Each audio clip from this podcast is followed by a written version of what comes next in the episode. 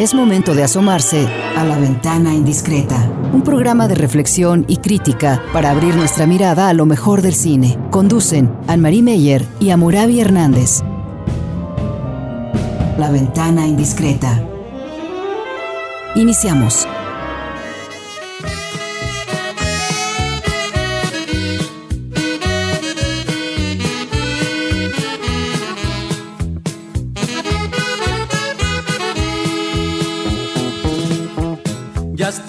Está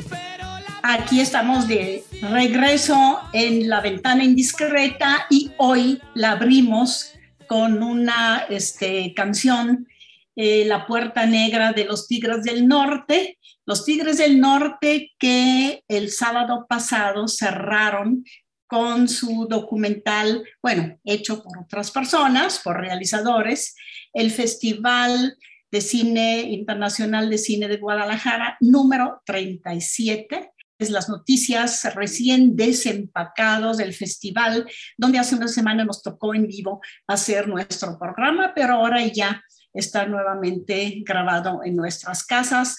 Pero tenemos el morral lleno de experiencias, de películas que hemos visto. De repente uno, eh, no es que se canse de ver tantas películas, pero una película un poquitito a veces contamina la otra también y a veces este, tengo que apuntar algo porque digo, ay, ya me confundieron esas escenas de una película y la otra que se parecen, algún baile, alguna discusión, alguna reflexión.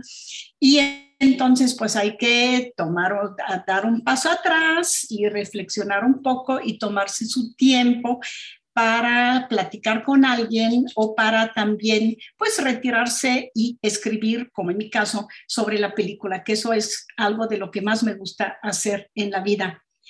Amorabi, ¿cómo viviste tú nuestro festival? Me da mucho gusto que por ahí nos cruzábamos, de repente también veíamos una película y que también hace una semana pudimos hacer en vivo nuestro programa allá. ¿Cómo viviste el FIC, Amorabi?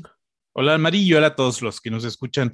Pues es una experiencia de los festivales de cine. Digo, el, problema es que el cine casi siempre tiene como que carece esta parte, digamos, como en vivo, ¿no? Como de ver personas y, de ver eh, como un espectáculo en persona y de pronto los festivales te permiten convocar a mucha gente en un mismo lugar, ¿no? Ver como a muchos conocidos en los pasillos o en las salas, incluso nuestra mitad de hoy fue a partir de que nos encontramos en el cine, ¿no? Entonces, obviamente, eh, siempre los festivales son una buena eh, promesa y causa de encuentros y desencuentros con el cine mexicano, con el cine iberoamericano.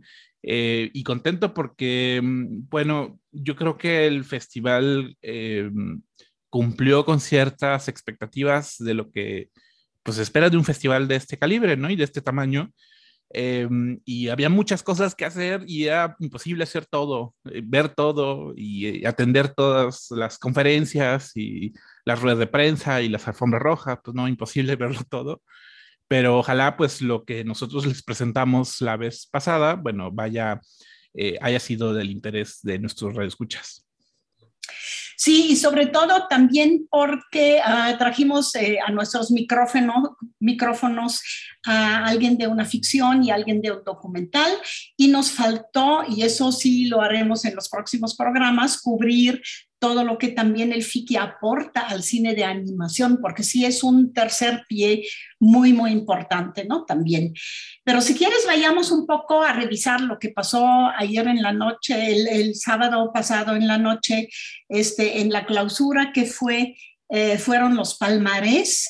Y el primer palmarés fue un premio internacional que no existía, el premio Jorge Cámara para una película boliviana Utama y ahí estaban los dos actores y no se pudieron traer todos los llamas ahí que eran su, su este, su, um, digamos, este, su, eh, con los que convivían ellos y que vemos todo el tiempo en el documental eh, Utama es acerca de una pareja de ancianos que vive aisladísimos en los Andes, eh, tienen un eh, pequeño grupo de llamas, tienen un poco de agricultura muy mínima pero sobre todo viven en el aislamiento total, les cuesta trabajo conseguir incluso el agua, les cuesta trabajo conseguir alguna medicina que necesitan. Es una película de esas que yo les llamo de corte casi, casi antropológico, fuertemente documental también, al mismo tiempo que también tiene su parte este, ficcional, porque ahí los dos personajes principales pues también viven una historia que es inventada por el director, guionista, seguramente también eh, encargado de arte y de producción, Rubén Peralta. Los vimos también en otro premio y me da mucho gusto que Utama este, ganara premios porque necesita ser difundido, ser divulgado en todo, este, en todo el mundo. Es una película boliviana importantísima. ¿Tú qué dirías para el inicio? Yo, bueno, resalto el premio a Coraje, eh, este, esta ficción de Rubén Rojo Aura, que estuvo en la competencia Premio Mezcal, eh, que ganó el premio de FIPRESI, que es como el de la Federación Internacional de la Prensa Cinematográfica. Eh, son críticos de cine que em, están viendo las películas mexicanas.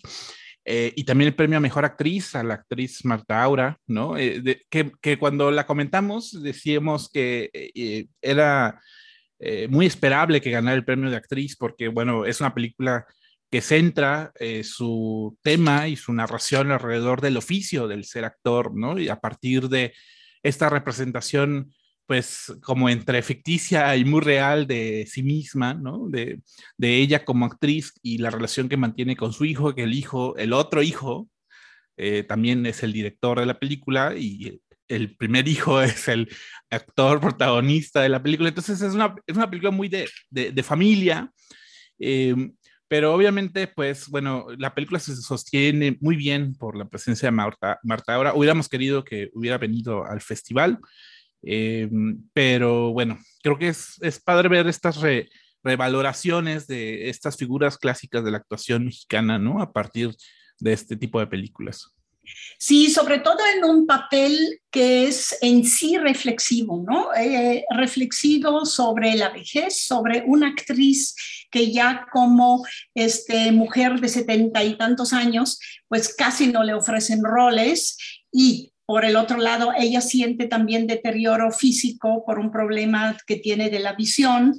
Y por el otro lado también de la reflexión de ser actriz, haber sido mejor actriz toda la vida que madre. Es decir, ese dilema entre ser una profesional exitosa y sobre todo aquí en la actuación de teatro y también de televisión, pero este, ah, incluso casi, casi que le reprocha a su hijo que no lo atiende. Él tiene más de 50 años, Amoradi, perdón, y le llega a su madre como si fuera un puerto de salvación, porque está metido en alcoholismo y ahora la madre este, tendría que tomar su rol de madre para sacarlo del problema y del bache.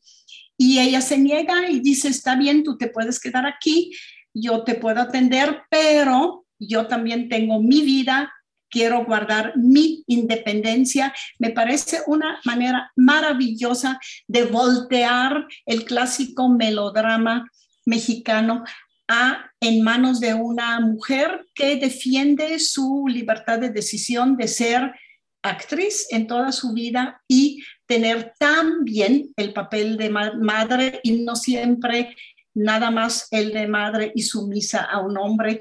Eso por eso Coraje me parece una película altamente significativa, importante incluso para la historia del cine mexicano.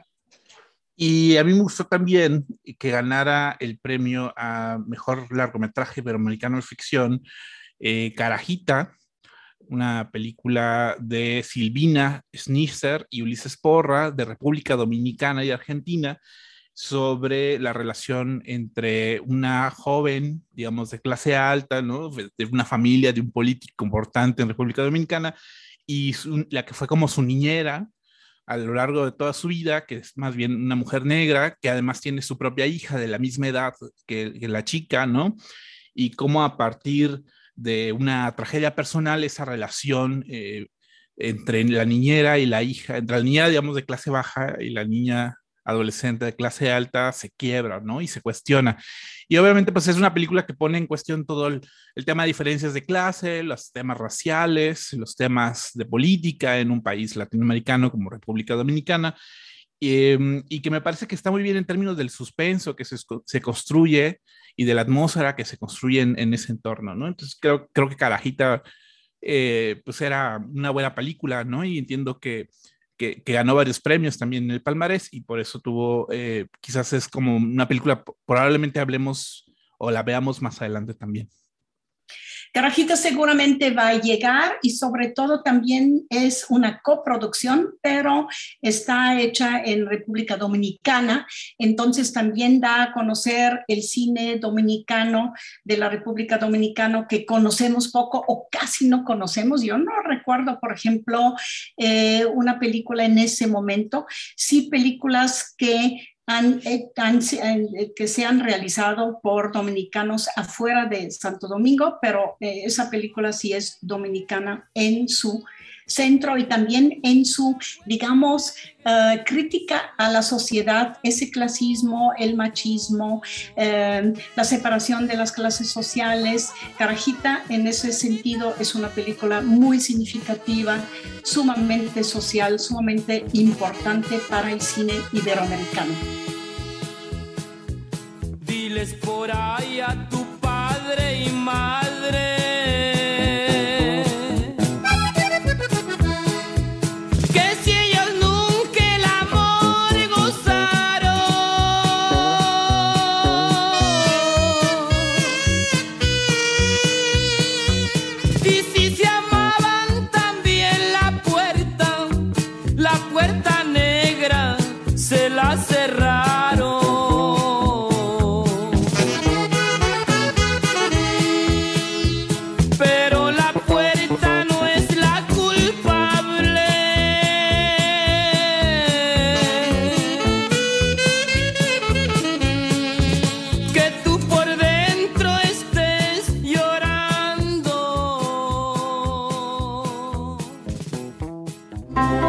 Seguimos hablando de cine en la ventana indiscreta. Es momento de asomarse a la ventana indiscreta.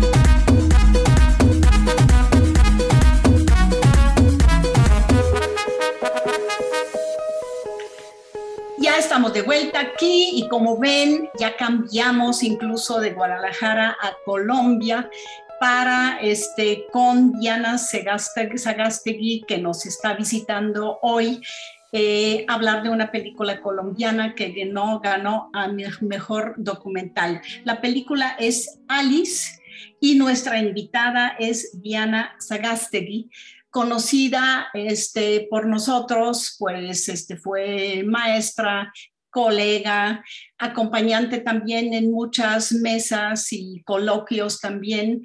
Este, aquí una académica del ITESO, también de la UDG. Y me dio mucho gusto, mucho gusto, Diana, encontrarte en los pasillos de la Cineteca, porque ahí ibas a ver películas y Amoravi y yo también íbamos a ver películas.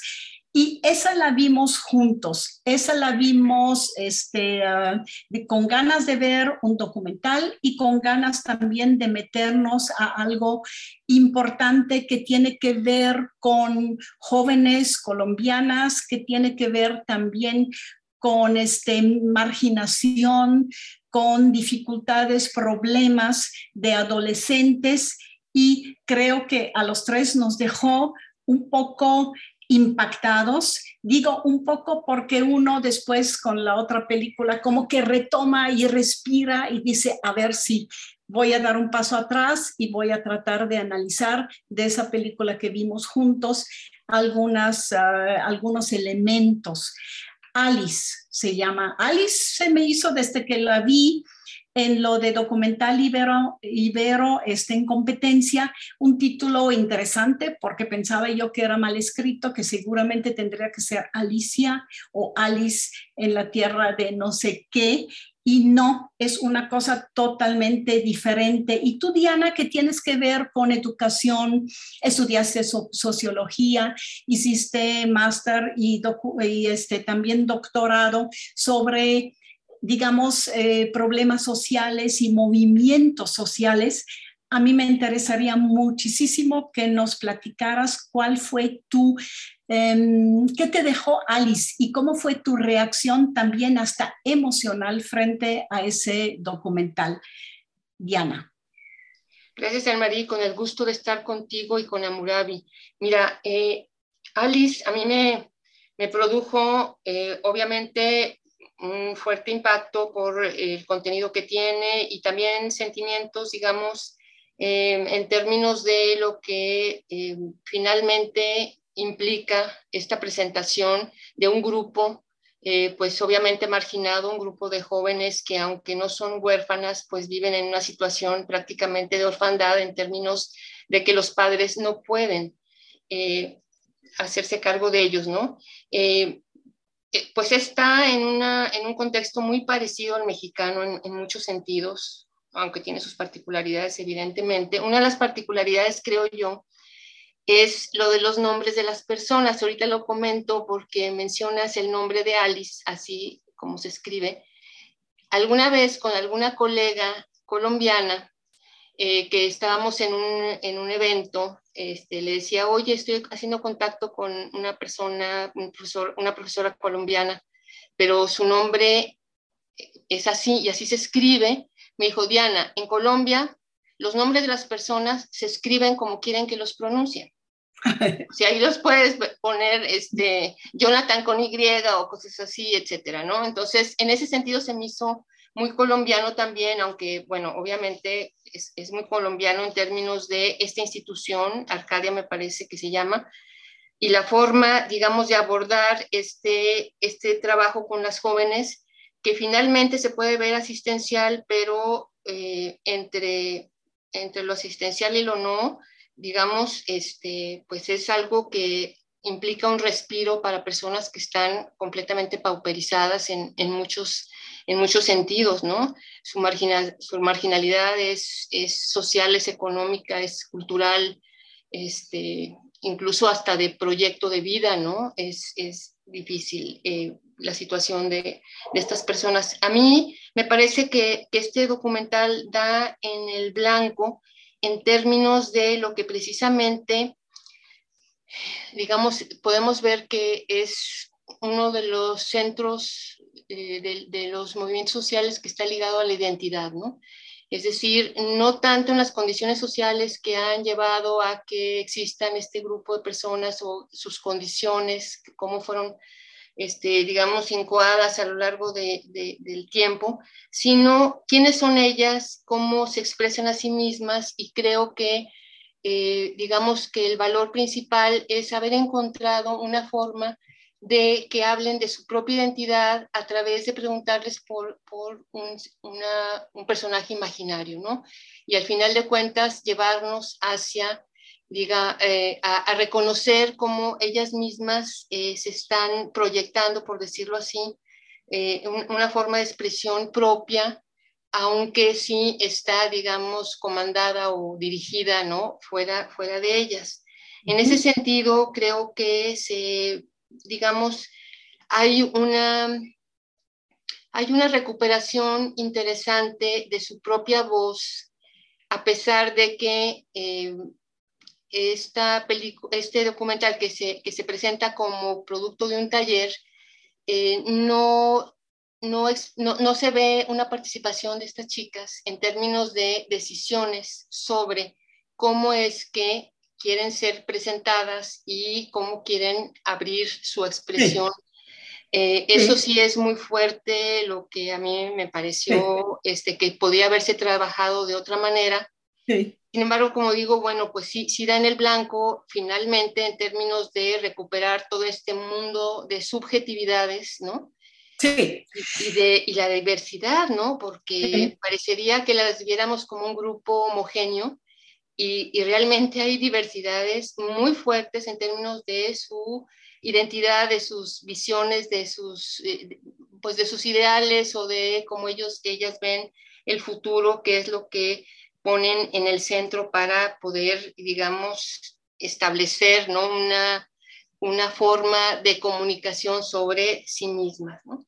Eh, me parece que, em, que faltan claves para, para, para entender también cómo esta diversidad que puede ser muy, eh, digamos, en términos cinematográficos, algo muy interesante, cómo esta diversidad finalmente también tiene homogeneidades, ¿no? Sí. Tiene continuidades, digamos, con algo que es el sistema, ¿no? Sí. social, es decir, eh, eh, un poco como el poder entender que esta, ah, esta, esta, este lugar, Arcadia, no existe en el vacío social, ¿no?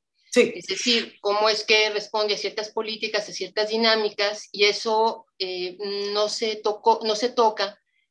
Y tampoco, bueno, nos, nos eh, tuvimos la ocasión de escuchar a, a los directores y, y, tampoco fue tocado ahí en sus comentarios. Sí, sí. Amorabi, eh, como documental. Y yo me preguntaba, ¿es un documental de observación? Pues sí, en el fondo, pero los exhiben como frente a la pantalla, inventando, imaginando, obviamente proyectándose. Ese denuncia, en el fondo también, porque los vemos ahí, las vemos hacinadas también. Yo siento que eso es muy fuerte en las escenas, algunas escenas que se ven. ¿Tú qué dirías acerca del documental mismo? Eh, colectivo no es, eso se nota, ¿no? No es un trabajo colectivo de un taller, sino que es un documental muy dirigido, muy planeado y muy limpio en el sentido como lo hacen, ¿no? También. Sí, digamos, voy a retomar un poco el, comentario de Diana sobre los comentarios de, de que hicieron en, en, la sesión de preguntas y respuestas. Eh, bueno, lo que vemos a lo largo del documental son muchos planos, eh, digamos, planos medios, planos fijos de todas las eh, jóvenes que están en este centro.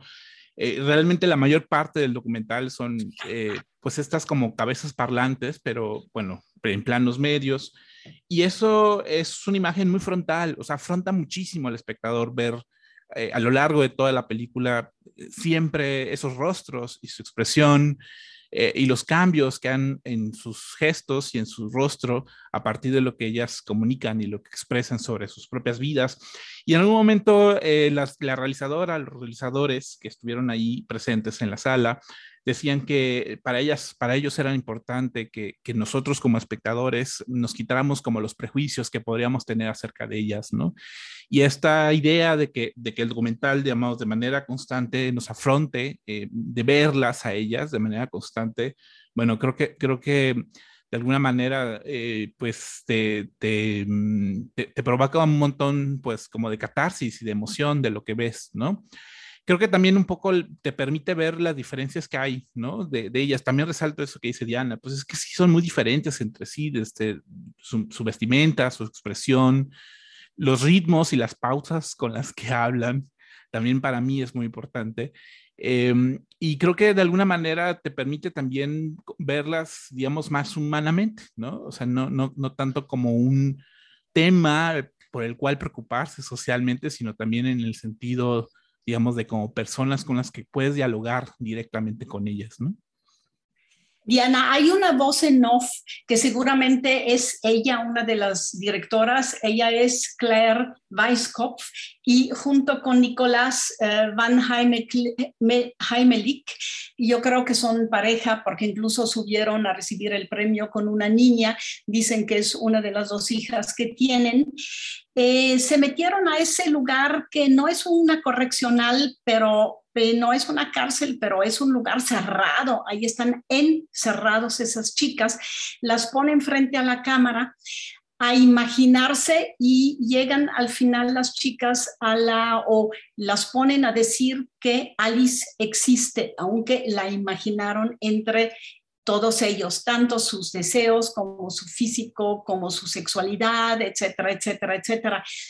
Tú esa manera de hacer un documental como educadora, como, como gente también trabajando con educación social en general, ¿cómo la ves? ¿Es un método como terapéutico? ¿Es un método para provocar catarsis en tu personaje o más bien en el espectador. Hay que ver las dos receptivas. Como dice Amurabi, ellos nos hablan a nosotros, reaccionen frente a nosotros.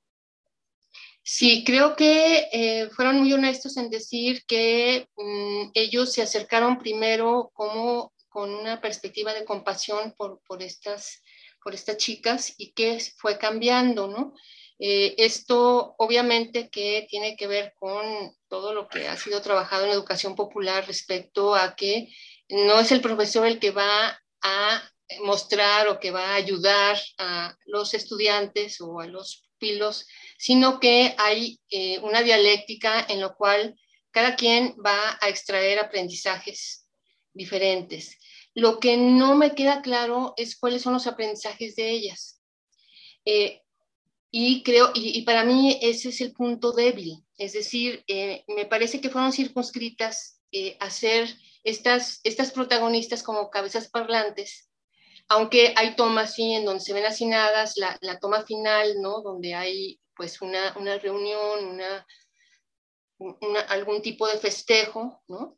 Que me, me recordó a toda esta problemática que hubo con la película Miñón, eh, de la película francesa, ¿no? Que, que fue todo Por, la cuestión de si, estaba, si estaban sexualizando eh, una imagen de, de jóvenes. Este, eh, a, mí, a mí me pareció muy valiente que, que, la, que la pusieran porque también forma parte de la identidad, que es lo que decía, me parece que, que pudieron expresar muy bien en esta película pero eh, incluso en los comentarios que hicieron los directores, no se pudo advertir que las chicas hubieran tomado decisiones sobre qué es lo que querían también expresar como eh, desde un punto de vista de, darles un poco de, campo para ejercer una agencia, ¿sí?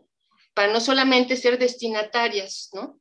De una Obviamente es una denuncia porque se está denunciando finalmente una situación muy difícil y ahí me parece que, el documental está precisamente en la línea en donde ya hay un riesgo de que eh, la desgracia ajena sea, sea, digamos, instrumentalizada. Exhibida, sí, sí, exhibida, instrumentalizada. Exhibida e instrumentalizada para un fin que, que, puede ser bueno, pero, pero que finalmente no es la vía de pensar la agencia de personas que han sido eh, subordinadas por una cuestión social mucho más compleja. Sí, yo, yo, vi la película como eh, seguramente parte de un proceso educativo, eh, de concientización incluso o de autocrítica em, de los realizadores mismos, pero que también junto con las chicas a las que nos exhibieron ahí, porque si la dejas así sola y nada más como documental para un público y llevar, por ejemplo, a un festival, entonces sí siento que en el fondo se pueden sentir utilizados, ¿no? No sé cuáles serían como tus conclusiones o digamos este cuestionamiento ético final, Diana, frente a esa película Alice. A mí me parece que hicieron un proceso que, que llevó su tiempo y que al final de cuentas fue un producto bastante valioso y que los propios directores lo reconocen en términos de los cambios que tuvieron que hacer en ese sentido, yo me quedo con esa honestidad y con ese producto que sí, que sí vale la pena ver. Sí. Tiene mucho y también reconocí mucho em, pues de la cultura y de la corporeidad también de Colombia, ¿no? Entonces también la manera de, de gozar, estar frente a la cámara, por fin te dedican, aunque sean 10 minutos de cámara, a ti, a tu cuerpo, a tus lágrimas, a tu catarsis. Eh, también provoca algo en, en, los personajes. Entonces yo creo que ahí sí vimos eh, con claridad por dónde camina y es el objetivo de ese, de ese documental Alice. Y también creo que eso explica los premios que he recibido en, a nivel internacional y el premio que aquí en el FIC recibió como mejor documental iberoamericano. Muchísimas gracias por tus comentarios y si te parece bien nos despedimos del segundo bloque con la música de Monos de Mika Levy para una película colombiana Monos.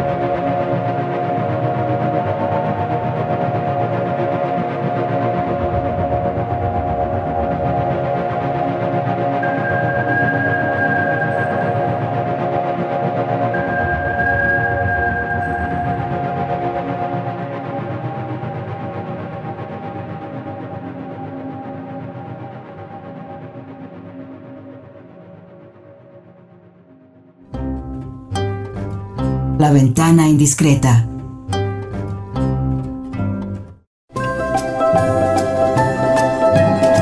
La ventana indiscreta.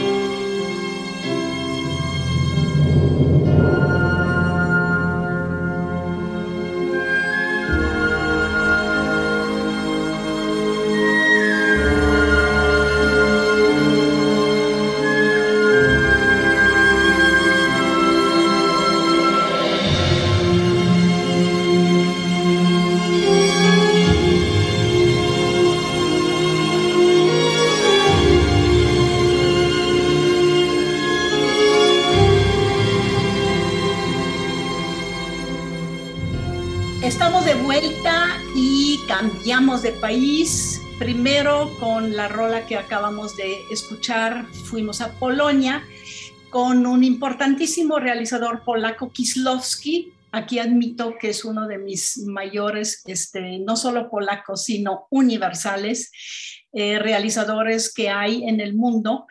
Y escuchamos algo de Decálogo 5 de Zbigniew Preisner. Y ahora vamos a viajar otra vez y del continente europeo nos vamos a ir a Brasil porque Diana Sagastegui del ITESO de la UDG, buena colega y también inteligentísima mujer con la que me encanta platicar, nos va a ayudar en los comentarios acerca de Fogareo, una película de una este, mujer brasileña que también eh, la conocí, que la conocí y tengo que admitir, Diana, que de esa película me gustó muchísimo cómo empezara y cuando como empezó y cuando la vi dije, ese es cine brasileño como lo quiero ver porque es social, es femenino, es corporal, es fuerte. Y este, yo ya platiqué contigo lo que fue una de mis decepciones, pero empecemos. Entonces, estamos hablando de Fogareo, de eh, se llama Neves, la directora este, Flavia Neves, directora brasileña. Diana, te doy la palabra para que nos platiques de Fogareo. Muchas gracias, Emery. Mira, eh, a mí me gustó mucho la película y, en mi opinión, que obviamente no es la de experta como la tuya y la de Murabi si, la son, eh, me pareció muy valiosa. Eh, a mí lo que me gustó mucho fue que es una historia de una, bueno, femenina, de mujeres, sobre mujeres, dirigida por una mujer y que eh, pone en el centro todo lo que es, eh, digamos, lo que las mujeres hacen rodar al mundo. es una, fuera de todos los discursos canónicos de los feminismos y demás, que no se aluden eh, directamente y que después la, directora tampoco en los comentarios hizo ninguna, ninguna referencia a ellos. Me parece una película muy valiosa en tanto una visión femenina y para mí profundamente, eh, digamos, feminista. Esto no le da más valor como producto cinematográfico, pero sí quiero destacar lo que es un rasgo distintivo que, que a mí eh, me gustó muchísimo, ¿no? Me gustó muchísimo eh, que eh, la película también habla a través de la historia de esta, de esta mujer, que es Fernanda, la protagonista principal, que regresa a donde ella nació y donde su madre adoptiva creció, y, y que ella solamente va para depositar, bueno, para, para dejar las cenizas ahí en esa región de Goiás, pero se encuentra con eh, cuestiones de su pasado y de su origen que aunque no era su búsqueda, finalmente la atrapan y, y la, y, hacen, desencadenan toda la trama, ¿no? A mí me pareció que también, al igual que lo que comentábamos con, con el documental de Alice, aquí también se muestra un conjunto de eh, diferentes grupos sociales que también están en una precarización muy, muy fuerte y en un orden de subordinación, este, digamos que, que verdaderamente eh, total, ¿no?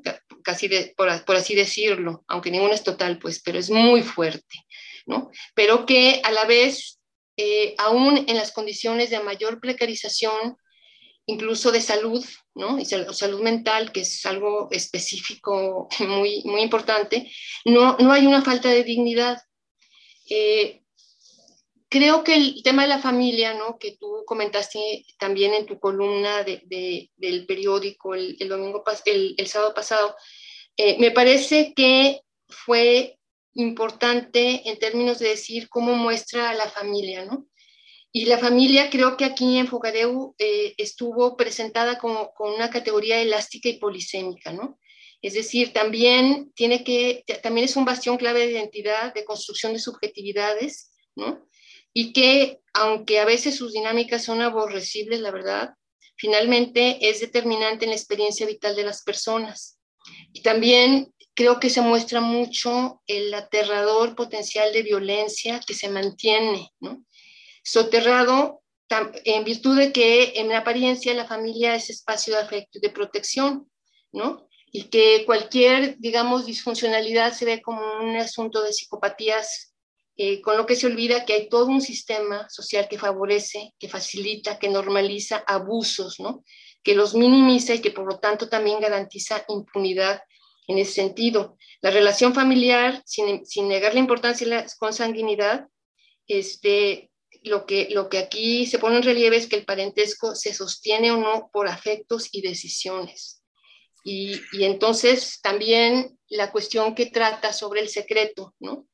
Como, como algo que, que, que está ahí en la familia, como forma de establecer o mantener el orden ajustado a valores, ¿no? A imperativo de guardar las apariencias, eh, sobre todo las apariencias están basadas en la conducta de, las mujeres, ¿no? Sí, sí, sí. Este, esto también queda, queda súper claro ahí, ¿no? El secreto también sirve para excluirlas finalmente, ¿no? Para hacer respetar las jerarquías que están ahí y que eh, finalmente eh, organizan toda una serie de bueno, que organizan las dinámicas familiares, ¿no? Hay un señalamiento de una crisis ética que va más allá de la familia, eh, porque el entramado de vínculos familiares tiene que ver también cómo se modelan estos lazos familiares como, con, con otros lazos que son con criminales, con gobiernos, con empresas y hasta con grupos religiosos, ¿no? Y entonces esta forma de mostrar cómo familia y comunidad se modelan al interior de un, de un modelo económico basado, bueno, dijeran, dijera algún teórico, por la acumulación por desposesión, ¿no? Es decir, la riqueza de unos es porque realmente están desposeyendo a otros, y no solamente de sus recursos naturales y materiales, sino también de su existencia misma, ¿no? Como la, la, situación de esclavitud que se muestra en alguno de los personajes. Sí, sí. Eh, hay tres rasgos, eh, cierro con esto, que me parecieron destacables por una, una, parte, la presencia de personajes en, en el documental, que son, en, en, la película, que son actuados por personas que tienen algún tipo de discapacidad y que logran realmente actuaciones, bueno, yo las vi maravillosas, ¿no? Por otro lado, eh, me gustó mucho cómo se introduce un lenguaje figurativo visual que eh, a través de un bordado, ¿no? que es una actividad esencialmente femenina. Y a través de esto personas que tienen dificultades para su expresión verbal, personas que pueden ser consideradas hasta tontas, ¿no? Pueden comunicarse y dar cuenta de hechos en los cuales han sido testigos, ¿no? Y un tercer elemento que a mí me parece que potencia la historia es este régimen de ambigüedad entre la realidad y la ficción que hay, que realmente existen en los medios rurales, bueno, eh, en este caso es Brasil, en Goiás, pero, pero que, que, puede identificarse en, en, otras partes, sobre todo en medios rurales, no, no excluyo que haya en otros, pero estos imaginarios, creencias que tejen relatos colectivos, ¿no? También son un horizonte de comunicación que muchas veces es desestimado o que es folclorizado. Y aquí me parece que se presentan como prácticas comunes en la cultura popular al igual que lo que fue la procesión religiosa del culto dominante, que es el católico, supongo, eh, no, no, lo especifican, pero es como se inicia la película, ¿no? en ambos el fuego es un elemento de purificación. Sí, sí. Pues muchas gracias, eh, Diana. Justo el, la película trabaja como género de thriller al principio porque hay misterio, hay algo que se mueve, poco a poco te vas metiendo en esa, digamos, complicidad de, de, eh, de, ese mundo y, y, finalmente vemos un caso que lo único que yo le, vería a la película que habría que discutir incluso con los realizadores y el guionista, al final sí me deja un poco insatisfecha porque todo lo que construye durante la película al final parecería desaparecer con un final de melodrama, una tragedia de familia que ahí se queda y faltaría quizás un poquitito algo más para volver a todo ese entramado que nos muestra la película, que es una metáfora social, una metáfora de una sociedad y de una condición también política, hasta política de Brasil de hoy, aunque se ve realmente un poco retro, ¿no? También. Así es, tenía todos los elementos para que se esbozara al menos una agenda de, de justicia social. Exacto, y lo que no lo hace, sí, lo que no lo hace, sí. Pasemos a otra película que ganó muchos premios a Moravi. Esa fue como la gran ganadora de ayer, la película mexicana El Reino de Dios, de Claudia Salus, que ella estudió aquí en uh, una maestría, creo, en la Universidad de Guadalajara. Después hizo Los Insólitos Peces Gato, que nos gustó mucho. Otra película más y otra más, y esa creo que es su tercera o cuarta, porque está haciendo dos o tres al mismo tiempo y El Reino de Dios nos había gustado mucho. Te doy la palabra a Moravi. Nos gustó mucho, sí. Eh, es una película bastante sencilla, ¿no? Sobre un, un, niño que está en una serie de procesos, está preparándose para su primera comunión, al mismo tiempo está aprendiendo, socializando en ese entorno rural en el que se encuentra. Puedo suponer que es Veracruz, porque ella es de Veracruz y además el niño es, es, su, es el sobrino de la directora, ¿no?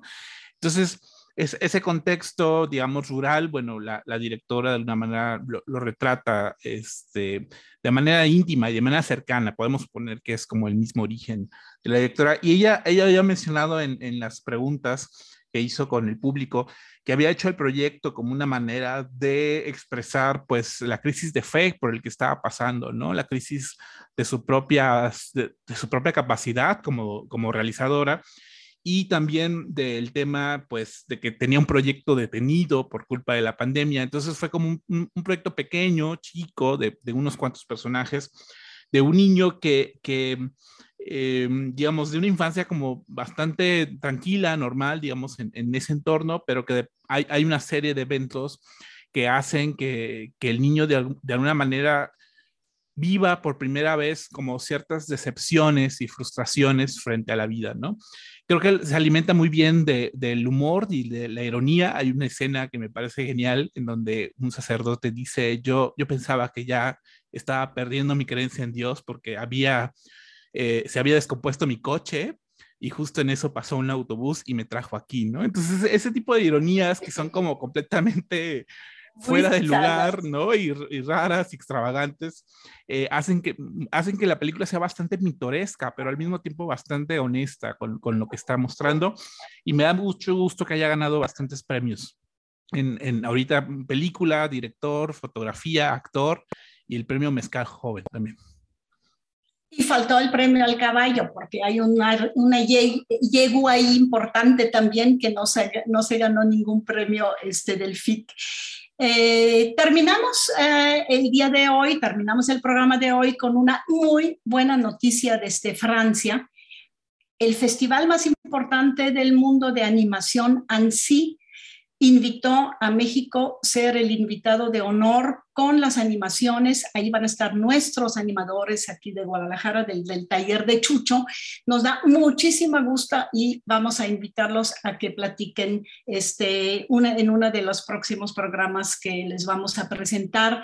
Y para terminar, eh, terminemos con una eh, melodía que va a estar en Pinocho, una película de Guillermo del Toro que en, creo que se va a estrenar ya este, en, en diciembre. diciembre. En diciembre y les agradecemos muchísimo por estar eh, con nosotros hoy. Diana, sobre todo a ti, a Murabi, a ti, todo nuestro radio escuchas y los dejamos con Glenn Miller, When You Wish Upon a Star.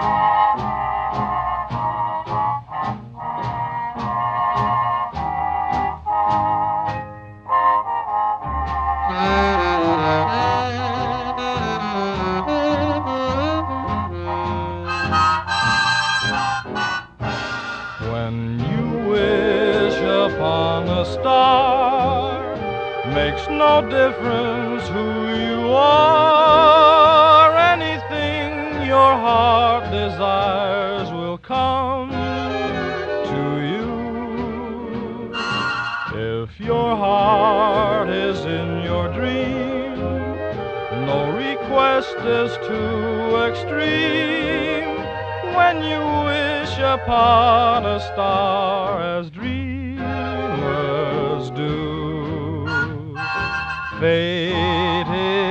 kind. She lives to those who love the sweet fulfillment of their secret longing. Like a bolt out of the blue, fate steps in and sees you through. When you wish upon a